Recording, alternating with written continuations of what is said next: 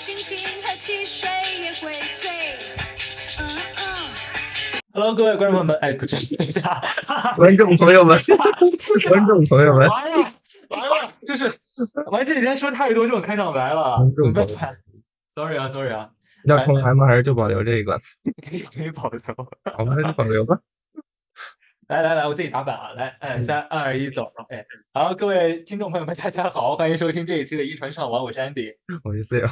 太搞笑了，我真的是就是下意识的说出来的，因为这一周都在就是做解说的工作，对，就是就职业病，就已经是感觉，而且这一周我基本没有什么与其他人就是有什么线下的交流，就也没有什么说话的机会，就唯一说话就是在解说，所以每次开口第一句话就是各位观众朋友。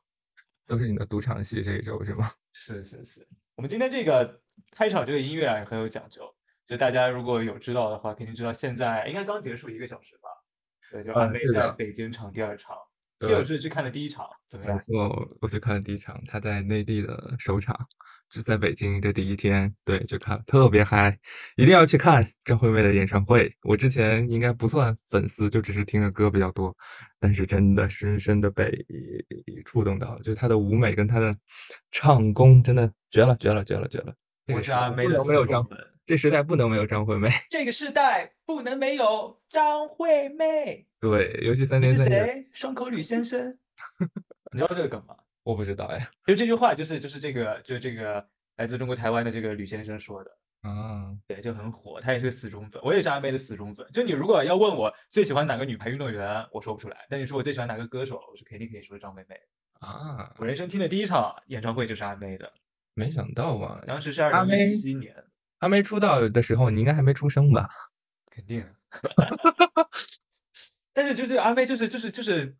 不知道为什么，就听了她一次她的歌之后，看了一次她这个人之后，就在电视上看到她这个人就被折服了。对，因为我跟我朋友就是去，我们俩其实都属于就是那种可能都听过一些歌，但不是那么很，就是不是那种像安迪一样那种死忠粉。但是真的，我们俩看完一致都认为，就是下次再有张惠妹演唱会，我们一定还会再冲的。太嗨！而且我看的上一轮巡演的时候是那个乌托邦，然后他里的歌比这一次巡演的歌要多，然后要更有情怀一点，还有串烧是的，但是也太久没有去听阿妹唱歌了。但这次的舞美真的很棒，下次因为安迪下周不是要去对，上海我还是内场的第七排中间的位置，哦，你要一定要好好的欣赏一下舞美，快了，还有不到一个星期，整整整一个星期的时间。真的很棒，真的很棒。说完了高兴的阿妹，其实这也嗯算高兴的事情吧。就是我们这个录制的时间是刚刚前脚刚打完那个大运会女排决赛，嗯，对的，赢的还是蛮惊险的。老实讲，是，就是就是第一局和第二局真的就是毫厘之间，就如果这两局有一局没有咬下来的话，都就有可能会陷入这种僵僵持的局面，甚至都有可能打五局。嗯，尤其是前两局，咱们这个转还转的挺 突然的。突然吗？没有，就是我还沉，可能我还沉浸在张惠妹的那个快乐里，因为要拉回正题，因为就是怎么说，就觉得后遗症还蛮严重的。肯定肯定，后遗症，我躲过了五月天和梁静茹，没有躲过张惠妹，张惠妹躲不过的，真的躲不过。甚至抢北京场我都没有抢到。啊哈哈，但是我没有用心的抢，因为我算了一下时间，就是觉得应该会有工作，嗯就是嗯，没有特别用心的抢，然后就没有抢到，对，还省了一些钱。就是献给了工作。耶！但是今天这个工作，对，我看看到你发微博，老实讲有一点难过。对，我觉得确实，因为还是一个蛮重要的一个比赛和一个，嗯，就是基本上，反正对我来说啊，就可能前面的铺垫就都是为了这一场。因为对，其实就是就是怎么说，就是在大运会开始之前，就找我来解说的时候，基本上是只给我排了决赛的场次，嗯然后其他的场次就是就是后面开赛之后再临时加的。嗯对，所以其实基本上就是为了这个决赛，就是在做这些准备。包括我当时就是加了那些场次之后，我也是觉得，就因为本来就像赵勇指导一直在采访说的，就是我们对这些球队并不是很了解，就可能每场比赛都是遭遇战。我觉得对于就是解说员来说也是，就是如果是一支你完全不知道的球队的话，你没有那个资格去在比赛当中和所有的观众一起再去认识，你必须得提前认识，是的，提前去熟悉他们。所以就是在之前的解说当中，也是在不断的认识其他的队，包括这支日本队，还有像女排当中今年打的比较好的波兰，还有巴西，包括意大利这些。对，但是今天为了这个决赛，我我反正准备了蛮多的内容的，就是补补充了很多的信息。我可能在微博发了一小部分，但还有很多其他的东西，就是想要在决赛就是。能够尽可能的给所有的观众带来一个更好的体验吧，或者说是更多信息上的一种补充。但是今天确实因为就是信号的问题，因为平台的一些问题，就没有能够说上。就反正我反正我今天看比赛，就是可能是因为受了这个心情的影响吧，就是带着有一点带着那种情绪去看。但是比赛确实还挺燃的，尤其是我当时真正开始看的时候，已经是到了第二局，就是比较关键的那种分数了。啊，对，那一阵就其实是打的就两边就难舍难分的那种，确实是有决赛的那种激烈感。那你错过了第一局，第一局其实更紧张。我反正我看了第一局，帮我分享一下第一局。我是觉得第一局是更就是心惊胆战的那种，因为可能呃怎么说呢，就是大家第一局也是遭遇战，而且就是这一批队员之前呃去年亚洲杯决赛嘛，虽然不是同一批。呃，日本队，但是呢，就是打法呀，或者是呃风格上，其实都比较相近，所以其实还是挺捏了一把汗的。但是今天姑娘们确实都顶住了，嗯。而且就是感觉打日本队，虽然你都知道，就是日本队整体大差不差，就是这样的一种风格，就在各个年龄阶段的队伍都是这样的一种打法，但是可能有时候就是个别人的不同，它还是会有一些区别。就觉得日本队身高虽然不高啊，但是他各种战术啊、各种节奏，有时候错一下是挺难受的。就老是我们可能你拦网，你能摸到球，但是就没有办法形成一个有效撑起，就是要么被破坏，要么就是被打得乱七八糟的那种。就是我觉得第一局肯定是很难打，虽然我没有特别仔细的看完第一局啊，但是我觉得在赛前我就觉得打第一局是要定下一个基调。因为打他们也是一个遭遇战，就你对这批队员，你可能之前了解过他们一点点，但是你没有交过手，所以你也不知道到底在场上是一种什么样的局面。对，所以我觉得对于他们来说，就是中国大运女排来说，就是能够在第一局调动自己的状态，然后去适应对手的打法的同时，还能把第一局给咬下来，我觉得这是非常重要的一点。嗯，而且我我想补充一点，就是今天不是安迪没有能够在自己的比较。呃，重要的一个场合能完成这个解说，我觉得今天可以在播客里让安迪多讲一讲，把自己准备的那些东西通过播客这个平台，然后给大家传递出去，也弥补一点点小的遗憾吧。还好，我觉得我觉得也没有啥，你怎么说遗憾还是有，但是我觉得也没有必要在在赛后再去输出一些什么东西，嗯就是嗯。反正现在挺过了就过了是吗？对，我觉得过了就过了，因为这对于他们来说，就对于这场上十二个人，包括对于教练组，就是就是这只是一个，呃，就是相当于是一个分站赛那种感觉。嗯，尤其是对于咱们从一队打 v a 啊那几个人下来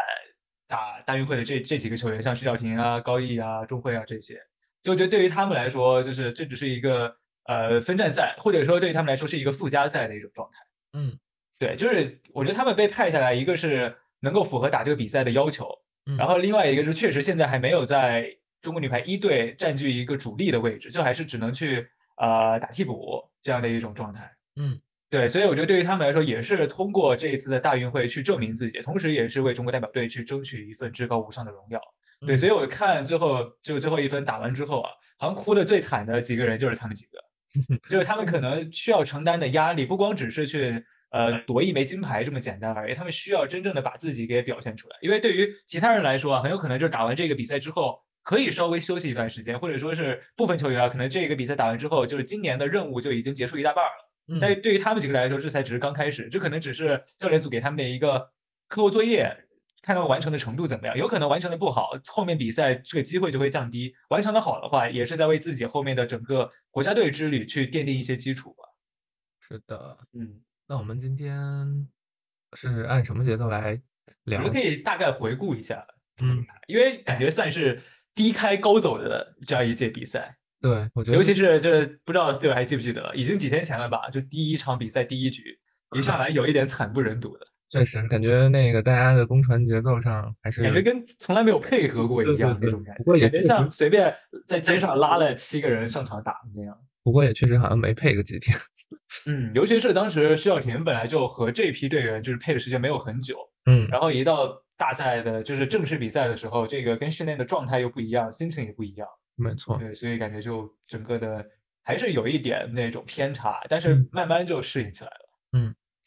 哎，这十二个人也是，虽然是以亚洲杯就去年亚洲杯的阵容为班底，但是也补充了一些其他的队员，你比如苗一文啊，还有呃一队下来的众会跟高毅。还有之前可能那个就是首发主攻天津队的张世奇，可能也之前复工复工呃复工对天津队复工张世奇可能也没有跟呃之前的亚洲杯那个队伍有过多的就是呃在一起打过，所以可能第一场。尤其是这种综合性大赛，我觉得出现一些这样的情况也是很正常的。嗯，大家确实调整的也蛮快的。而且这十二个人，我是觉得就是除了呃，就是呃大学生球员之外，就是其他的十一个人，确实，呃，因为马婉月我们也确实不是特别清楚和了解，所以我们可能在这里也就只是呃聊一聊这十一位队员，就是他们的就各个位置上，其实说呃实力上。呃，差距并不是特别大，尤其是在攻守位置上，对吧？对，嗯，因为其实就是包括我们在开赛之前的那期播客也是有聊到类似的问题，就是他们可能是现在在呃，就是如果把整个中国女排运动员去排一个序的话，很有可能他们是排在五六七顺位的这么一个位置，无论是主攻、副攻还是接应，可能再往前一点，就是可能够一够，往上再自己再提升一下。就有可能去跻身那个十六人名单，再往上够一够，可能进十四人名单，再努力一下，可能就进十二，甚至进首发的七人。就对于他们来说，现在是处于一个中间层面的位置。嗯，对，就是现在聊的不是关于这个比赛相关的事情，就相当于对他们来说，自己就是大运会是一次考试。没错，对，就是你不光是有所有的观众在看着你，也是有上面的教练，然后其他各个层面的人在看着你。嗯，对，就你真正去，有点像选拔赛的一个意思，老实讲。因为这一次派出这个阵容其实就是很很平均的一套阵容，所以我们一开始也是说他可以玩的很花，他有很多的花活可以玩。他在主力和替补的位置上没有分化的很清楚。你像可能相对而言啊，北航的马婉月更多的是作为发球替补，但他发球也两次就是起到让队友打探头这样的效果，对吧？就也发的很好。然后另外三名主攻吴梦洁，包括队长庄雨珊，包括仲慧，其实三个人就相当于是轮着打的，就是谁状态不好，另一个人补上。再状态不好，再补上，就三个人是轮番的去把这个主攻的位置给撑起来的。嗯，然后像副攻，就第一场比赛可能首发的是高毅和张世奇，然后张世奇这一点当时和呃徐晓婷配合没有配合的非常好的时候，上了王文涵，王文涵一上来整个的状态就是完全的是把握住了这个机会，对，所以就是他是靠自己的一种临场的表现。为自己赢得后面其他比赛都是首发的这样一个机会，包括在今天的决赛当中，他这一点的发挥，我觉得至少我开始看的那个时间段，就第二局那个时间段，就是从王文涵开始发威开始，就把其他的点都带动起来了。说王文涵今天是塔伊萨附体，在三号位犹如无人之境。就是王文涵其实他身高只有一九零，就官方身高只给了一九零，嗯，就可能在中国女排这个副攻线都不算一个很高的身高。是的，但是他在场上打球是非常霸气的，就非常有能够去带动。队友气气氛的这样的一个球员，有点像袁心玥那种感觉。对，在场上，他不是那种闷闷的那种那种状态，就非常的外向。哪怕就一个球可能那个打丢了呀，或者怎么样，可能笑一笑就过去了。然后也是在不断的就是用这样的情绪啊，也是在震慑对手那样一种状态。嗯，那我们就来聊聊副攻吧。我也想说说王文涵。我觉得王文涵他的表现，其实从去年亚洲杯来说，他也是打的就是主要是替补上场，然后上场就是敢发挥。呃，三号位快球确实打的也特别掷地有声的那种，但是今年大运会来了之后，我的一个特别明显的感受就是感觉他变壮了，就尤其跟去年呃相对比，我感觉他就整个人的身形可能就是有呃变得很强壮，就是很明显能感觉到他变得强壮，而副攻这种其实。我不知道我理解对不对，我觉得副攻可能肩宽一些，或者肩部力量更强一些是非常有好处的。对于他的发力以及拦网来说，其实应该说都是很有好处的。嗯，尤其他今年呃的那个扣球，感觉比之前就比去年相比更加从容，然后线路分化也更合理了。对，再加上整个气势的带动，他确实是呃在这些大运会上很好的撑起了小副攻这个位置，而且非常有潜力。嗯，是的。因为其实就是他的现在的一个呃，就是我从我的一个比较主观的一个视角来看啊，就肯定还是呃有差距。你如果把他和袁心玥包括王媛媛去做一个类比的话，我觉得还是稍微有差距。一个是在于他的整个的战术相对简单了一点，因为你不得不承认，在大运会的比赛当中，你所要面对的对手，他的一个呃竞争力不会特别强。嗯，对，所以其实王文涵更多的就两条线，一条一条顺手，一条回手，然后落点其实也都是比较固定的那几个位置，然后，打上的话就是从这两条线打下来。对，嗯所以其实你如果对方摸透的话，就是变化稍微少了一点。对，所以这里他需要去，可能如果要再去拔高一个档次的话，我觉得这是他需要在进攻上做出一些变化，就不光是有气势，因为你副攻球，你可能你暴力是一种打法，比如说像今天很多人说他像塔伊萨，因为塔伊萨就是能够去打高点的那种快球，嗯高点的强，就是他是把那种副攻的快球是当强攻使的，但是塔伊萨的快球，尤其是今年在 BNL 当中，其实更多的是偏远网一点。嗯，对，所以他有那样的能力，他有那样的控制球的能力，所以他能够去打下那样的分数。但是王文涵更多的还是打的比较常规的，我们之前的那种副攻的打法，就可能会更力上网一点。你如果稍微节奏慢一点，就是人家可能已经就一个人或者两个人上来就把你所有线路都给封死了，你有嗯你没有办法去打。嗯对，所以他要么就是打快，要么就是比之前更快，要么就是可能就是调整在远网一点去打那样现在可能欧洲啊、美洲更多的那种比较远网一点的三号位快球，要么就是在落点或者是手法上再做改变，这是他需要去可能说往一个更高水平的复工去进步的一点，没这是我的一个想法。然后可能在呃拦网的判断上还是需要再去学习，嗯，就是你的一些取舍呀之类。你像其实袁心玥之前就可能在里约那个周期的时候，也啊是就是有身高有高度，然后嗯有这样的身体素质，但是你拦网就是你不知道往哪边扑。我记得当时郎导在就是在这里的时候，每次暂停的时候，可能是说原先的一些问题，就直接告诉他你要去放哪个哪个点，这个时候去盯哪条线路，就感觉有点像是那种手把手教你那种感觉。嗯，对，所以感觉王文涵他其实在定点拦网的时候，我觉得没有啥问题，就他有高度，有手型，他手型也很硬，我觉得他手型算是比较硬的那种。嗯但是你如果在临场的时候，你要去判断做一些取舍，这还是稍微缺少了一些经验。是的，呃，我觉得安迪还是从呃比较就是对王文涵比较高的一个期待去对他进行，可能对我他下一步觉得他是有怎么去发潜力的。对对对，是的，嗯我可能就更主观了，我觉得就是他跟去年相比有更高的进步，我就很开心。当然，如果要往要往更高水平，就是打上国家队主力的小副攻，或者是在下个周期能够进入到国家队的副攻线中，我觉得王文涵确实需要提高的还是有蛮多的地方的。安迪对之前说的也是，呃，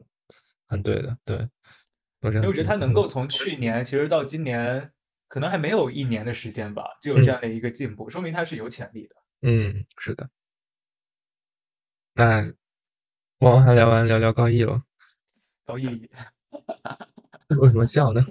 不是，因为就是提到“高”这个字，我觉得就就是就是他今天的高点快球啊，就感觉怎么都没有打上那种感觉，呃，这个可能想结合到时候二传咱们再聊吧。对吧？因为其实打打日本这样的球队，你就是硬吃，尤其是你的副攻球啊，就是对方嗯根本就是没有办法拦你。你因为你说你可能打四号位或者二号位的时候，人家可以去堵一条线路，去稍微做个撑起啊啥的，后排再去防一下。但是你副攻基本上就是抄手打下来，对面就卡到位置卡到，但大部分是卡不到的。嗯所以王文涵能够先是从副攻这一点打开局面，这也是非常关键的。但是高毅这一点的进攻，就是明明都是上海队的队友，虽然虽然高毅也只能算是半路去的上海队，但是也配了挺久的，嗯就是打不出来的感觉。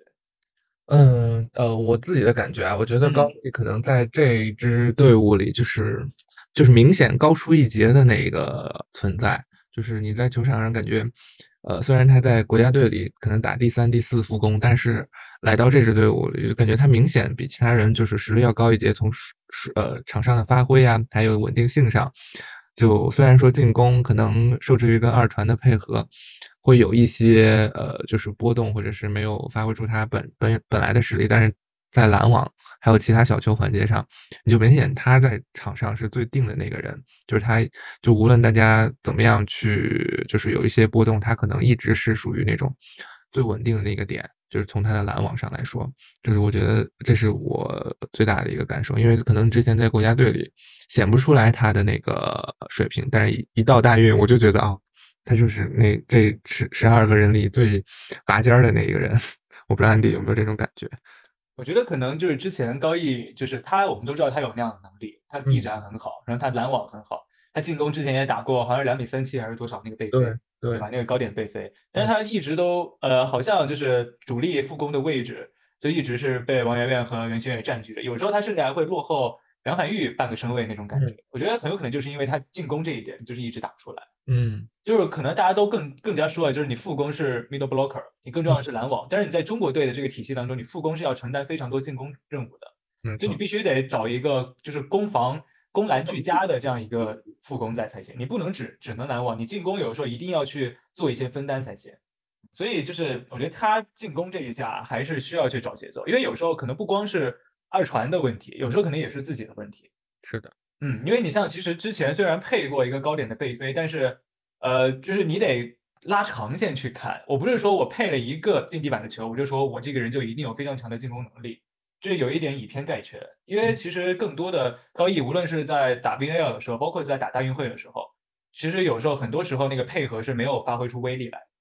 就是大家可能都会对高毅的进攻是抱有一个更大的一个期待值在，而我也相信高毅肯定能够打出比现在更好的一个进攻。嗯，但是我觉得一直没有发挥出来。嗯，我我记得他当年是以进攻见长，然后就是出头的。因为我记得他一七年还是一六年那会儿，不是租借到北京队，然后那会儿就是以进攻点高，然后二三后卫都比较均衡，呃，就是受到大家关注的。另外一七年大奖赛的时候，他有时候也是跟袁心玥就打那个主力副攻，这打小副，当时跟丁霞配的。我印象特别深，就是他打巴西那一场小组赛总决赛在南京，他的那个高点三号位背飞，其实打的都很暴力。那会儿大家可能比较诟病的就是他的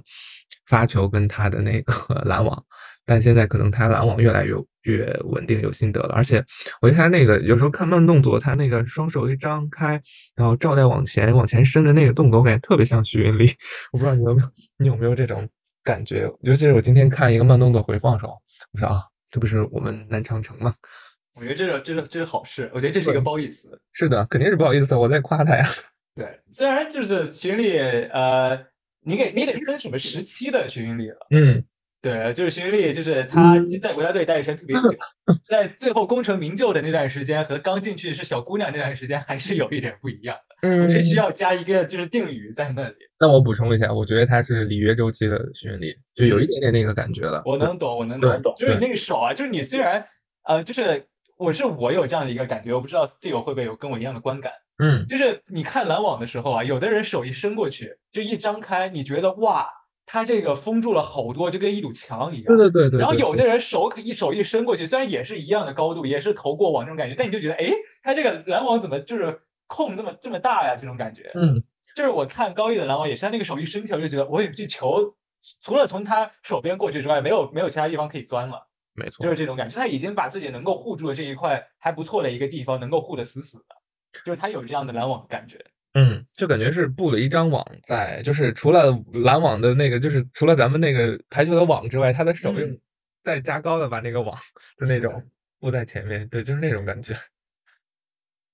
还是有有潜力在的。对，所以我觉得高毅这一次就是对对我最大的感受就是觉得他是这支队伍里比较拔尖的，而且也确实是因为有他的存在，然后可以让这支队伍就是实力在提升一个档次，对。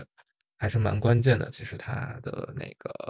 呃加加入加入的，嗯，而且其实在今年的整个比赛当中，他的拦网是非常稳的，嗯，就是能够给球队带来非常多的帮助。因为我这里是有在决赛之前所有的一个数据，嗯，对，就是他就是高毅，他拦网在前四场比赛是拿了十三分，嗯，然后其他的就是第二排名第二的有四位并列，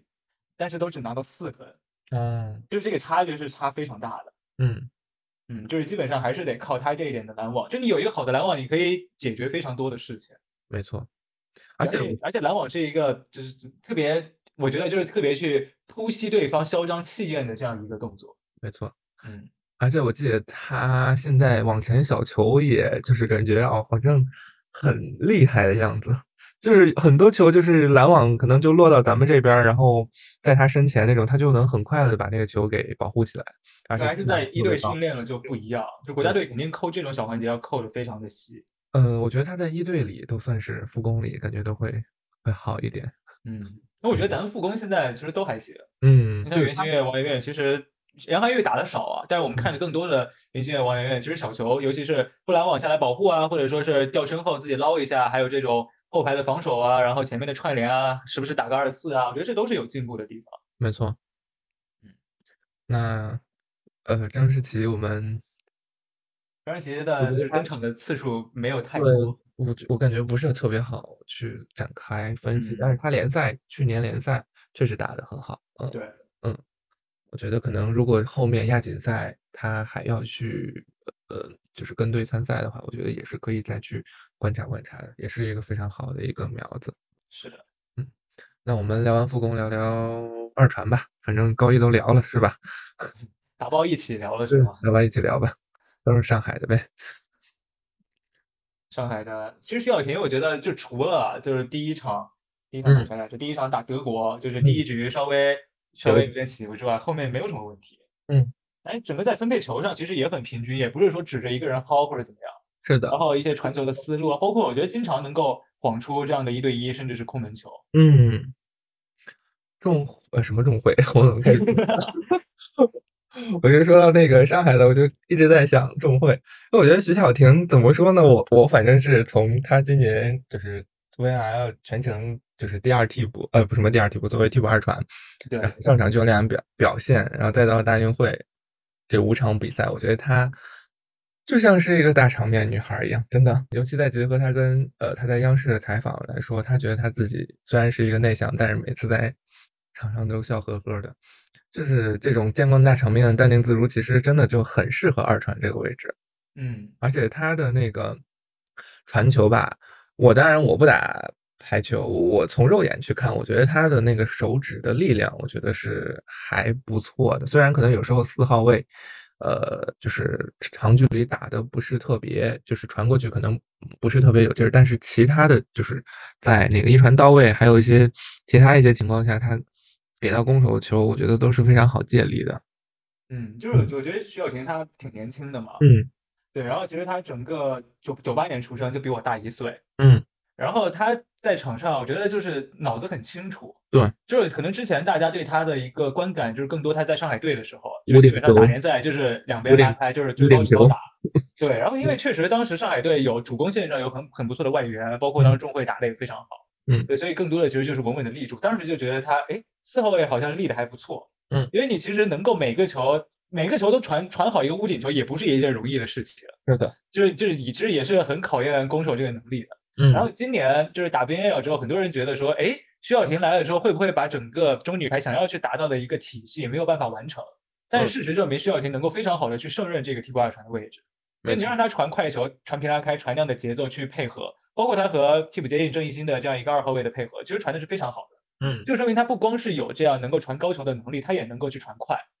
对，所以我觉得他现在厉害的一点就是在于他就是好球他可以传快，不好球他也能够去稳稳的给你立住了。嗯，因为你你有的时候就是，当然你如果按照世界最顶尖最顶尖的一个标准去说的话，比如说你像波兰队的二二传手沃什，是我非常欣赏的一名二传。嗯，他就是可以他在调整攻的时候，就是哪怕那个球起得很高或者说很不到位，他也可以去。给你提速，然后传的很平，有点像现在可能那种男子化的一种二传的打法。对，但是你不能用这样一个最高的标准去衡量所有人。你如果需要达到一个稳定的一个程度的这样一个标准的话，这样一个评判标准的话，徐小婷我觉得他是做的非常好的。就哪怕我这时候我没我没有能力去给你玩花活，那我就给你稳稳的立住了，至少让你能够是好发力。嗯，所以我觉得徐小婷整个在场上的思路是非常清楚，而且就是很冷静的一个小姑娘。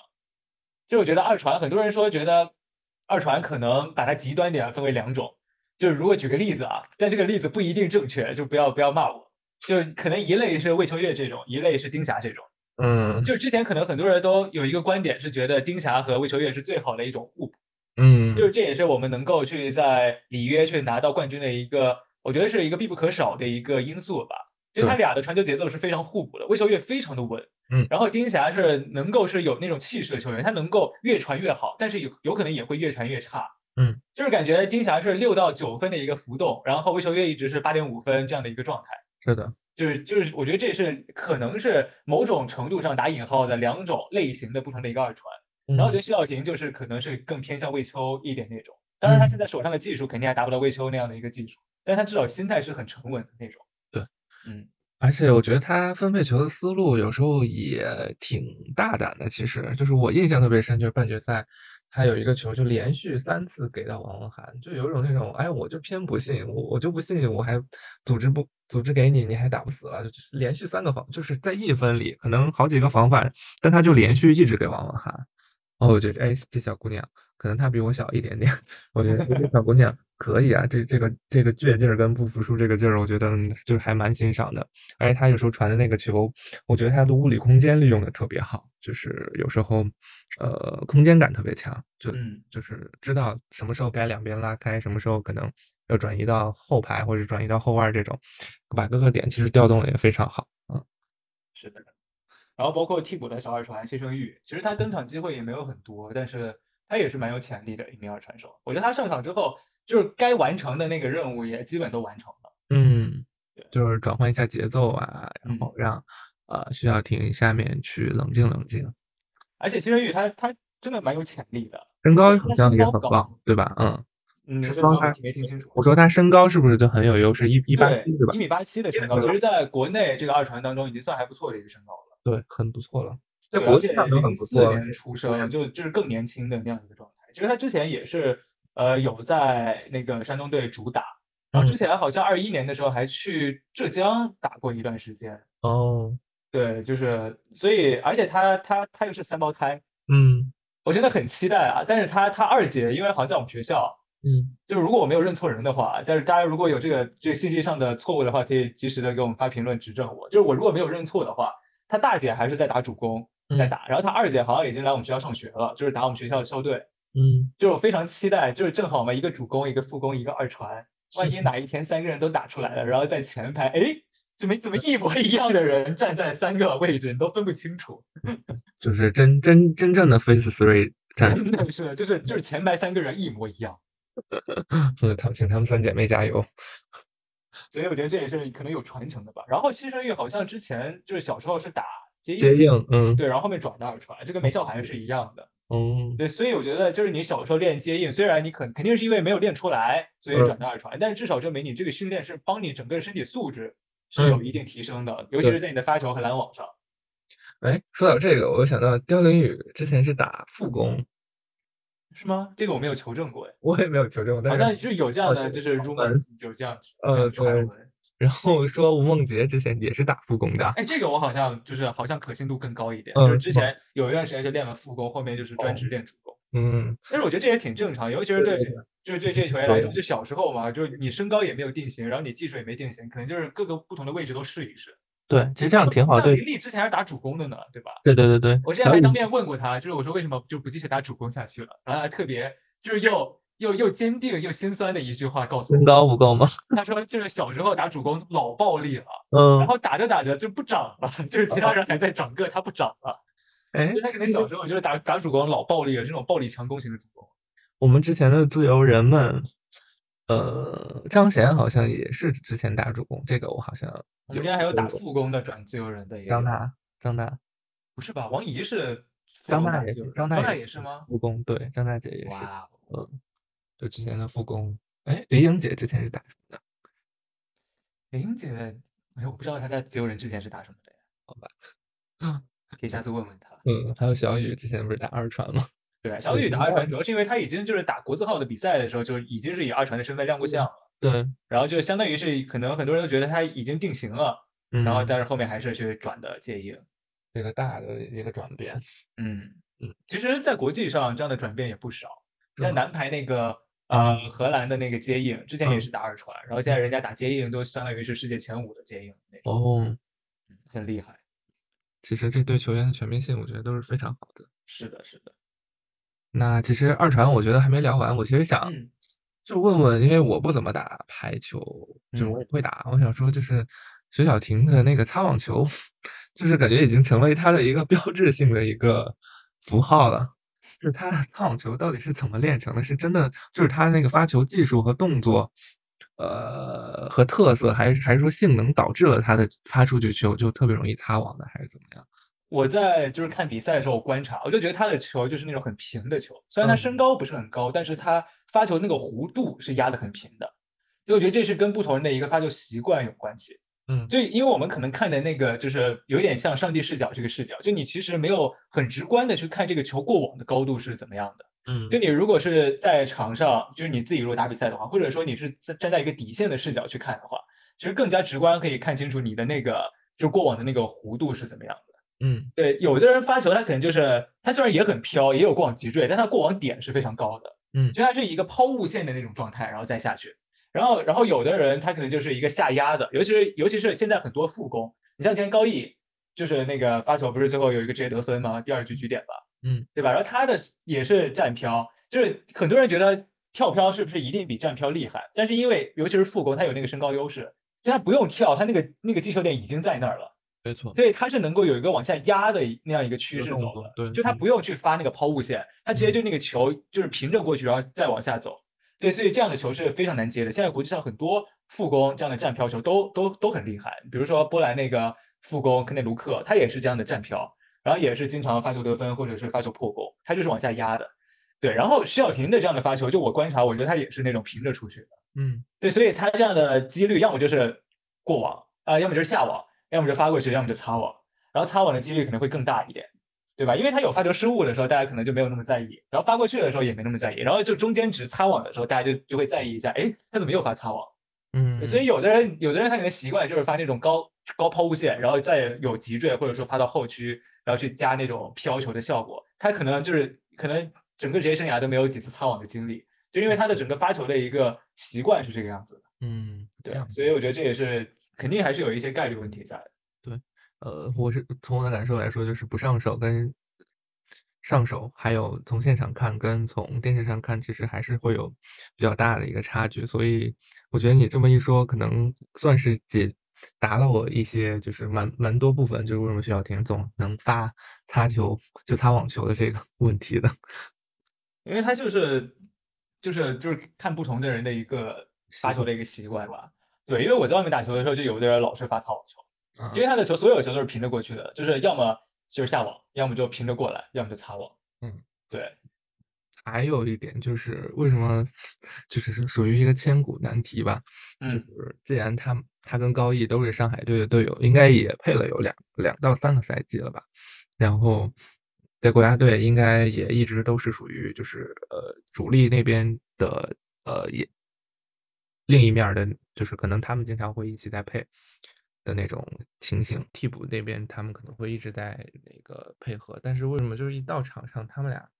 就永远配不好呢？请参考一下他们的师姐。你说马玉文跟卞宇谦，虽然就是，呃，虽然感觉这种类比不是一个褒义词啊，但是就是感觉好像就是稍微有一点点传统。但是马云文跟卞宇谦，我觉得就是可以能理解一点，就是因为呃呃，马云文就是经常在国家队。一待就是可能大半年就没了，他每次回来可能也就休息个一两周，或者是跟队友合练的机会可能也就一两周，嗯，哦，才正好就打联赛了，所以经常配不上啊。就我觉得这个东西是需要一点玄学在的，嗯，就这个默契值啊，就是不一定是完全是靠定量的时间能够积累出来的，不是说我是打怪升级，我打了多少天升到多少级就一定可以了。像王文涵和徐晓婷，那配合的时间更少。是啊，然后都没有什么机会配，就肉眼可见的时间要少很多，但是他就在比赛当中就配的很好。嗯，像刁琳宇和王媛媛也是，他们除了对配之外，也没有什么其他机会配。嗯，你说到这个，我又想到 王媛媛跟王媛媛跟刁琳宇可能真的是天生绝配，但是你要你要想到刁琳宇跟郑欣关系又特别好，但是他俩又 总感觉配不上。我觉得这这很正常。对。而且而且就是如如果是我的一个那种自身经历的话，就我在外面打球，就是我如果打攻守的话，我也有那种就跟有的二传他很厉害，但是我扣他的球我就怎么扣怎么不舒服，嗯，然后有的二传我就扣他球，哎，我就贼舒服，就是就是需要一点这种这种玄学在的。是的，就你就是都是一样厉害的二传手，但是稍微有一点点不一样，你对你自己对攻守那个感觉就是不太一样，尤其是副攻，他更需要去找这样的节奏和配合。哎。哎，反正我觉得怎么说呢？其实，呃，也是在锻炼攻，呃，就是副攻的那个处理球的能力吧。反正我记得马约文后面，就是他那个处理球能力其实有得到特别高的提升，就是是的，捅一下呀，抹一下呀，吊一下呀，我感觉就是也也掌握的蛮好的。对，因为你马云文是，我觉得他是非常能够去适应球的一名副攻。对对对，尤其是那个副攻跟二传之间，他要求的配合的精确度确实是非常非常高，可能就差那零点一秒，那就打不上，或者是就会出现有一些些呃，大家从观感上的那种偏差吧。嗯嗯，对。那二传聊完，我们就聊主攻，主攻线。主攻其实刚刚就稍微带过了一下。嗯，对。还有什么想补充的吗？我觉得今天吴梦洁这一点是顶的非常好的。嗯。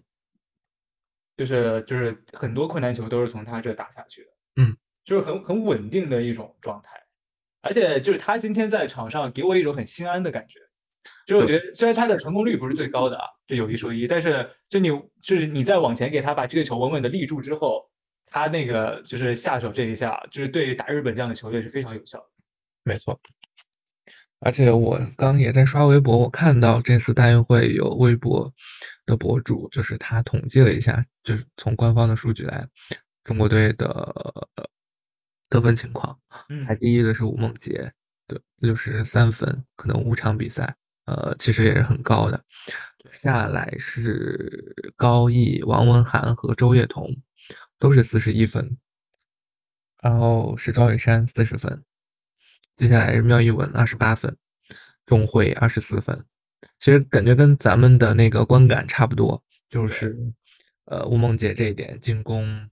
比较强，就是她可能承担的强攻或者是呃进攻的任务会多一点，其他就是大家攻守都一起来分担，呃，每个人得分差距确实都不是特别大，感觉就是互相在一起弥补，对。而且吴梦洁她就是相相对而言，在这些边攻当中，就是上场时间应该是最多的。嗯，对，所以这也是他得分最多的一个依据。你像其实接应就是两个人换着打，对。然后主攻更多的还是钟慧和庄宇珊这边的互相替换。就吴梦洁这一点，除了在个别轮次的时候，就是在后排或者说是自己出现波动的时候进行一些替换，大部分情况下还是靠吴梦洁这点来主打。嗯嗯。那我们聊聊，其实我想说说钟慧的，因为我刚也想说钟慧来着的。嗯，就是钟慧的这个。觉得他的大运会是他的一个救赎之旅，成，我觉得是他的成长，我觉得是救赎，就是可能用的词更狠了一点，对，因为我我很能共情他那种状态，嗯嗯嗯，就是就是我是以一种差生的心态去跟他共情啊，就我是一个比赛心态非常不好的选手，嗯，就是我我如果去打排球比赛的话，因为我也在学校打比赛，然后也在外面打一些野球的比赛，就我心态非常不好。所以我每次，我有时候可能就是今天接第一个球，扣第一个球就能够决定我今天一整天的状态啊！真的是，我是一个心，就是打比赛心态非常不好的一个人。我今天如果第一个一传我接到位了，我今天一整晚，或者说今天这场比赛三局球、五局球，我的一传都会很稳。我如果今天第一个进攻扣了非常包球包的非常好，然后打下去了，我今天整个的进攻都很稳。但是我只要第一个没有打下去，我就觉得啊，我完了，我今天这个状态不行，然后后面就就是一泻千里的一种状态。我就觉得，就是钟会，就是可能在 VNL 当中几次替补上场，其实表现的不是特别好。嗯，对。然后给他带来一点一点心理负担，然后大运会就又给他这个负担就往上又加了一层。对，而且大运会该他主打了。嗯，对吧？对。嗯，而且他，我觉得他这一路确实，呃，从上海队联赛，其实今年联赛打的确实，去年联赛就打的真的特别好。嗯，算是从之前。呃，可能主要是以替补为主，到去年一直主打，跟呃一传呀，还有进攻上，其实都是非常敢打敢拼的。所以我们当时觉得他入选国家队还是蛮期待他在第三主攻的一个表现的，希望能把他的那股拼劲儿和冲劲儿打出来。但是我就是大家可能都没想到，就是最拼、最有拼劲儿或最最能豁得出去的的那个人，可能在到国际赛上可能又有些。呃，却步了，就是可能确实没有发挥出他的水平，或者是没有达到大家对他的那个期待。他自己不是也在咱们拿了世联赛亚军之后自己发微博，说的很真诚，但是又感觉有一点就是心疼的那种感觉，就说就觉得觉得怎么说呢？我差得很远，但是他们超棒，所以我会努力追赶。就是这就是大家看的就是很很心疼他。而且这次大运会呢，其实第一场上去他也是首发嘛。对。感觉打的也不是特别好，进攻不是被拦，可能就是下不去分，呃，然后被庄宇山就直接换下去，之后可能也一直都是庄宇山来打首发的这样一个情况，但是可能是在打捷克那一场之后，他是打捷克还是打呃我有点不太记得，反正是他赛后，啊，你说你说哪哪个？就是他赛后哭了的那那一次，呃，哎，杰克，对，就是八进四的时候打杰克，他可能又替补登场了嘛，然后那次可能感觉他有点缓过劲儿来了，就确实也下了好几分。赛后也看就是现场的一些花絮和图片，啊，哭的那个真的是，就是感觉是在释放自己的那个感情，还有压抑已久的那种压力吧。真的让人看了也蛮动情的，就是也非常容易和他产生共情。然后今天决赛的时候也是替补上去，发挥到了自己的作用。呃，几个关键分，还有几个，尤其有一分我印象特别深，我不知道安迪有没有注意到，就是有一有一个球，他先是大范围就冲出去，对，就他然后回来又拦网的那个，对对对，那个球真的很长士气，对他自己也来说是一个。很好的一个提升，就我觉得对他信心一定是很好的。而那个球真的让我想起来一零年李娟世锦赛的时候，也是打日本，也是一模一样的球，这种感觉也是一种传承吧。这个我倒不太记得。那可能你们当时还没怎么看啊，就是印象没有很深。对，就一零年世锦赛中国打日本，可能我是印象特别深，就是小时候的时候可能会经常去回看啊。那个球李娟真的也打出来了，可以回去看一看。所以就觉得郑慧。挺不容易的，希望他能在后面，就是能更加释放，就是发挥出自己更好的一些水平。因为现在国家队还有包括不知道亚锦赛后面什么什么样的一个名单，嗯，还蛮需要，呃，比较综合性的主攻能顶上去的。对，我觉得就是我的一个观感啊，我觉得仲慧他在整个的职业生涯当中，他是已经证明过自己的，嗯，所以他才能为自己赢得这样一个。呃，国家队的一个席位，就是以他在联赛的表现，就他进这个十四人名单，我觉得这是所有人都不会否认的一个事情，就觉得他这是他应得的。嗯，对。然后他在替补的这个位置上上来之后，打的确实稍微有失水准，就并没有完全的做好这个替补的就上来发挥的这样的一个功能。没错。对。然后，因为其实他包括在 VNL 当中，他有几次替补上来，虽然中国队最后是拿下了比赛，但老实讲。就是他这一点贡献的力量并没有很多，嗯，对，就可能只是去把，就是比如说把王玉璐换下来休息一下，或者说是缓一缓这种。但你真正说他在上场起到什么力挽狂澜的这样的一个效果，好像非常少。对，这是很客观的说。然后他在大运会当中，之前还有传闻，就是他可能会拿到队长，对，但是最后还是把队长给到庄宇山，因为毕竟庄宇山一直在跟着训练嘛。对，然后他下来之后，很多人觉得啊，你从一队下来了，你在二队就要起到一个更好的一个作用，比如石小婷，比如说高毅。就仲慧他肯定本人也是，就是有这样的一个想法的，没错，就觉得我是从一队刚打完比赛下来，对我需要去有多一点的承担，但是反而是这样给他的更多的压力之后，一上来这开场大家都打得不好的情况下，他这一点也没有打好，然后就形成了一种恶性循环这样一种状态，嗯，对，所以他现在就是在第一场比赛打完之后，他又需要一些场合或者说需要一些机会再一次去证明自己，我觉得这是非常煎熬的一件事情，没错，就是你很多可能很多人就是他。有状态的起伏，但他不需要去证明什么。嗯，就比如说我是就是特别厉害的一名球员，因为这也不好不好拿谁去举例子啊，我就就是就是统称的说，比如说我很厉害，然后我这场比赛没有打好，然后下场比赛我其实就打好就行了，我不需要去证明我是不是真的能力不行或者怎么样，有可能只是你状态的一个失误。但是因为众会就是连着几场比赛就是发挥不是那么好，所以他不得不再去需要去证明自己，因为再不证明自己的话，可能他这个位置就不保了。嗯，所以他就是这样的一种压力，加上心态上的一种波动，就造成他在当时打完比赛之后，打完杰克之后，就是泪洒现场。我觉得他是就是心里是憋着一口气的。然后包括今天的比赛，就是真正得到了释放。嗯嗯，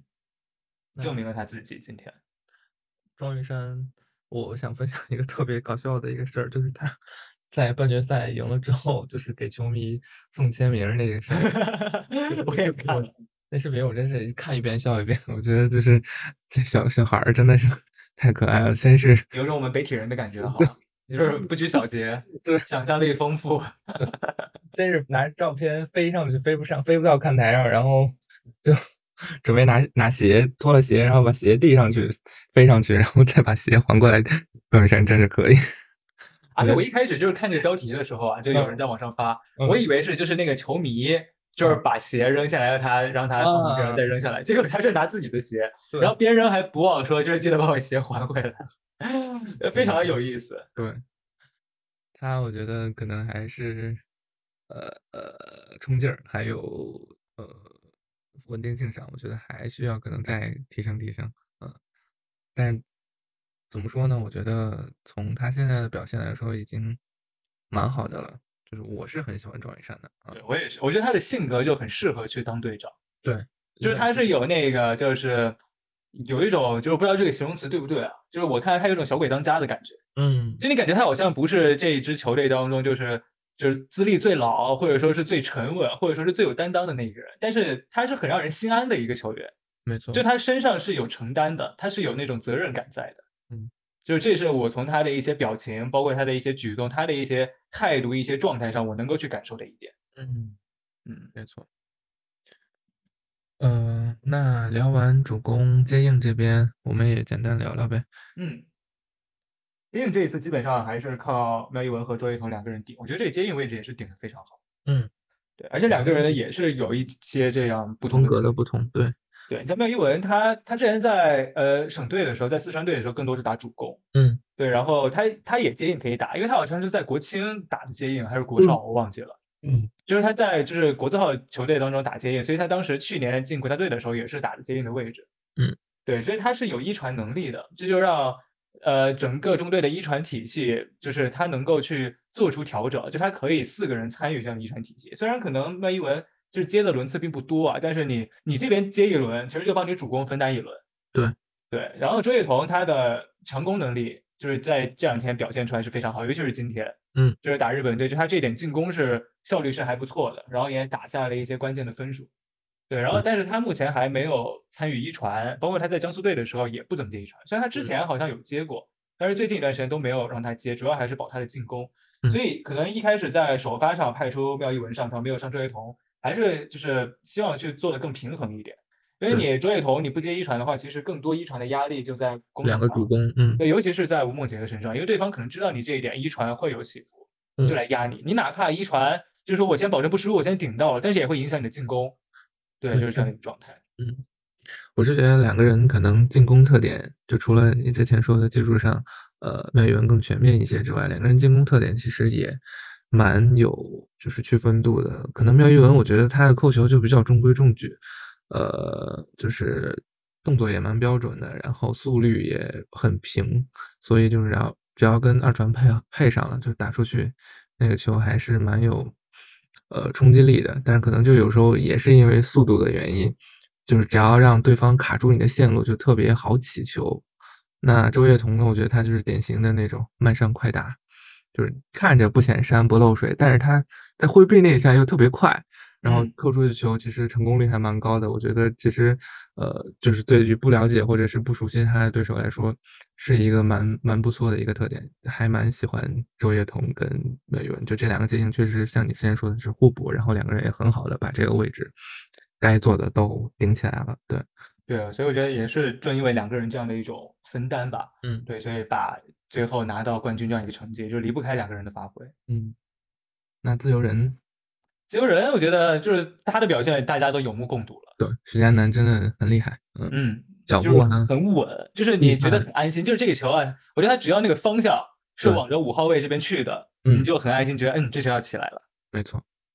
那如果要评价本届表现最好的球员，就中国的，你会选谁？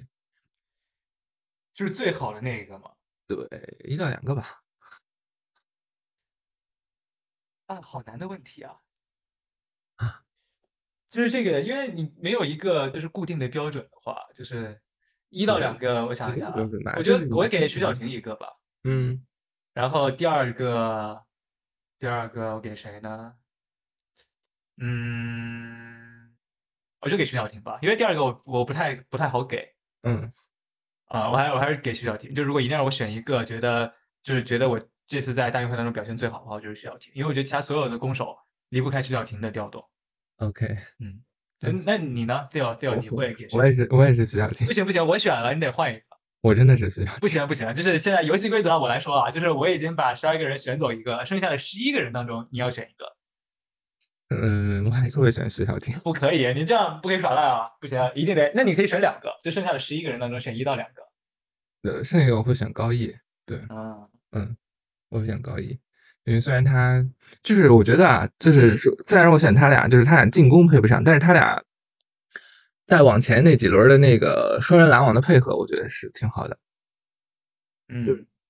他俩在就是往前的时候就拦对方四号位，我觉得威力还是挺强的。就不知道为什么，可能进攻配不上，但是拦网配合却却真的挺好的。因为拦网还是很有默契的。对对对。徐小婷也不矮，就对二传来说，一八三的身高其实也还不错了。对对对，嗯。所以你我我我第一顺我第一个的话是会是徐小婷，第二个是高一。当然，十二个人大家都很优秀，我们也是靠一个团队去作战的。只是我当然当然，呃，只是为了就是呃来那个设置一些节目的一些有趣性效果来去对 节目效果对，然后来进行一些评选。那后面呃，其实。呃，怎么说？因为根据排协的那个工作安排，就我们也看到网上发的那个，就后面亚锦赛可能也会是这支队伍去参加。嗯，那如果我们要在亚锦赛上可能有一些好的表现，感觉还需要在哪一些方面做一些改变或者提升呢？安迪，我觉得这个首先不太好说，因为因为毕竟对现在也不知道大名单到底是什么样。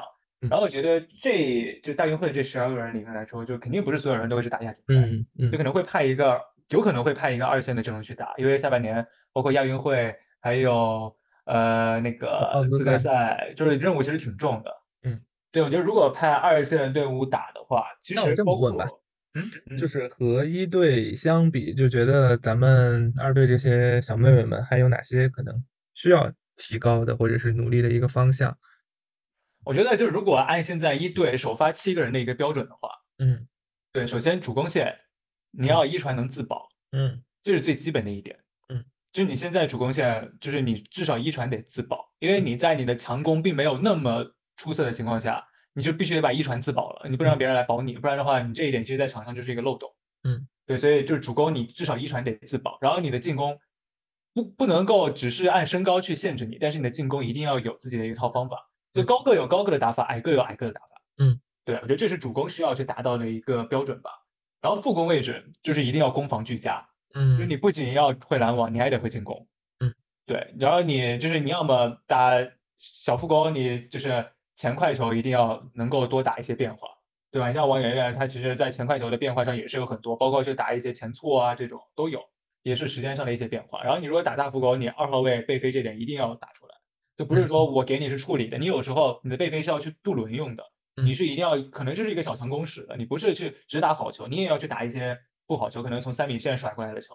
没错，对，这是一个标准。然后接应的话，我觉得因为小雨的能力，我觉得现在可能在接应位置上还是要稍微更高一个水准，嗯，就是可能比其他的接应目前来说是要领先一个身位。但是你接应，呃，我觉得可能某些程度上和主攻是一样的一个评判标准。嗯，就你也得参与进一传体系，就是在现在这支中国队的打法当中，嗯，就你的接应你也要参与一传体系当中去，对，所以一定要有一传的能力，呃，然后二传的话，因为徐小婷已经算是替补二传了嘛，嗯，对，我觉得也是，就是就徐小婷基本上这个替补二传的位置，我觉得是非常稳的，嗯，对，然后自由人徐亚楠可能因为前面包括有王梦洁还有李非凡，就是徐亚楠可能稍微尴尬一点，就是他的。一个年龄和他就已经获得的机会吧，对，但是我觉得许佳楠就是不能放弃，因为其实自由人他不一定是一个一定要非常就是年轻就成功的一个位置，他是允许大器晚成的。嗯，你像世界上很多顶尖的自由人都是达到了可能快四十岁，对，所以我觉得就是只要许佳楠这边愿意的话，我觉得他是完全可以坚持到等来自己的机会。没错，嗯，自由有什么补充的吗？呃，我补充的一点，我就觉得就是这届大运会其实给我看的还蛮感动的，就尤其是冠军的最后那个赛点拿下的时候，杨浩指导就是冲进去跟队员一起庆祝，就让我还蛮 感动的，就是想起了零四年那会儿他们黄金一代的那一群队员在雅典上演大逆转，再加上这一次他是以助理教练的一个身份又来到大运会的女排队伍里。跟着队伍一起，我觉得他应该也是当时按捺不住自己的心情，就跟着大家一起冲冲上去。就是真的是中国女排，就是传承，而且一代又一代。而这支队伍就打得非常的热血跟青春。虽然可能从技术上或者是经验上不如一队的姐姐们那样子发挥自如或者是呃沉稳，但他们身上又是另外一种中国女排的。一种面貌和精神吧，我是这种感觉。而且他们在成都也得到了锻炼，嗯嗯，有您能得到成长，我觉得这个就是更重要的，而且拿到了，就是虽然不能从严格意义上上来说是不算世界冠军，但是也算是一枚蛮有分量的一个金牌了，嗯。我觉得这也是对他们的一个肯定，因为其实对于一支球队来说，你不光是场上七个人，或者说你十二个人去打，你离不开你的教练。对，这教练不光只是在就比赛当中去临场指挥一下，更多的还是在私底下的一个相处，包括私底下的一种训练当中。嗯，对，所以我觉得一支正向的球队，它是一种从上到下的一种传承的。就你有时候，你可能就是教练，就是赢下比赛，教练会比你的球员更激动、更兴奋。我觉得这是非常正常的。这也证明，就是我们在拿到这个冠军这条路上，包括杨浩指导，包括赵勇指导，包括教练组其他人，就是为这一支球队是付出了非常多心血。没错。而且这次赵勇指导，我觉得他的那个临场就是指挥啊、换人啊、暂停，我觉得叫的都非常及时，而且可能跟他执教辽宁队的时候不太一样，他对这些年轻的小孩们可能也更温柔了吧？嗯，对，就是从在微博上可能也能看到一些，对吧？嗯，是的，嗯，所以我们这次大运会真的看到的是中国女排的希望，对，也看到他们的风采和成成长，我觉得就期待。他们能快快提高，快快成长，然后能早日在更高的舞台绽放自己的光芒。对，这对于他们来说是一个里程碑式的胜利，但是他们未来的路还非常的久远。对，我们就怀着期待祝福吧。嗯，好的，说不定亚锦赛还能再看一看。是的，说不定没准这一批人里面，在亚运会或者是奥斯赛当中就会有人。是的，嗯，我们这期真的聊的还蛮久的。是的。你来结束语还是我来结束语？你来吧。好，好，那我们这一期关于大运会女排的一些分析就差不多就到这里。其实今天也跟 Theo 聊了非常多的内容，也是大家如果有什么观点想要和我们进行互换的话，或者说呃，在就是这个比赛结束之后又会迎来一个短暂的休赛期，就是希望我们在这段时间聊一些哪些关于排球的一些内容，也是可以在评论区跟我们多互动。大家可以去呃在小宇宙平台，包括。那个播客 Podcast 平台，包括可能未来我们会在其他平台，嗯，网易云啊，像什么其他一些平台，去把我们的一传上网这个节目更多的传播出去。嗯，也是希望大家能够跟我们多多进行这样的互动。没错，那我们今天就先这样喽。好的，拜拜拜拜拜。我说是不是肯定可以聊一个小时？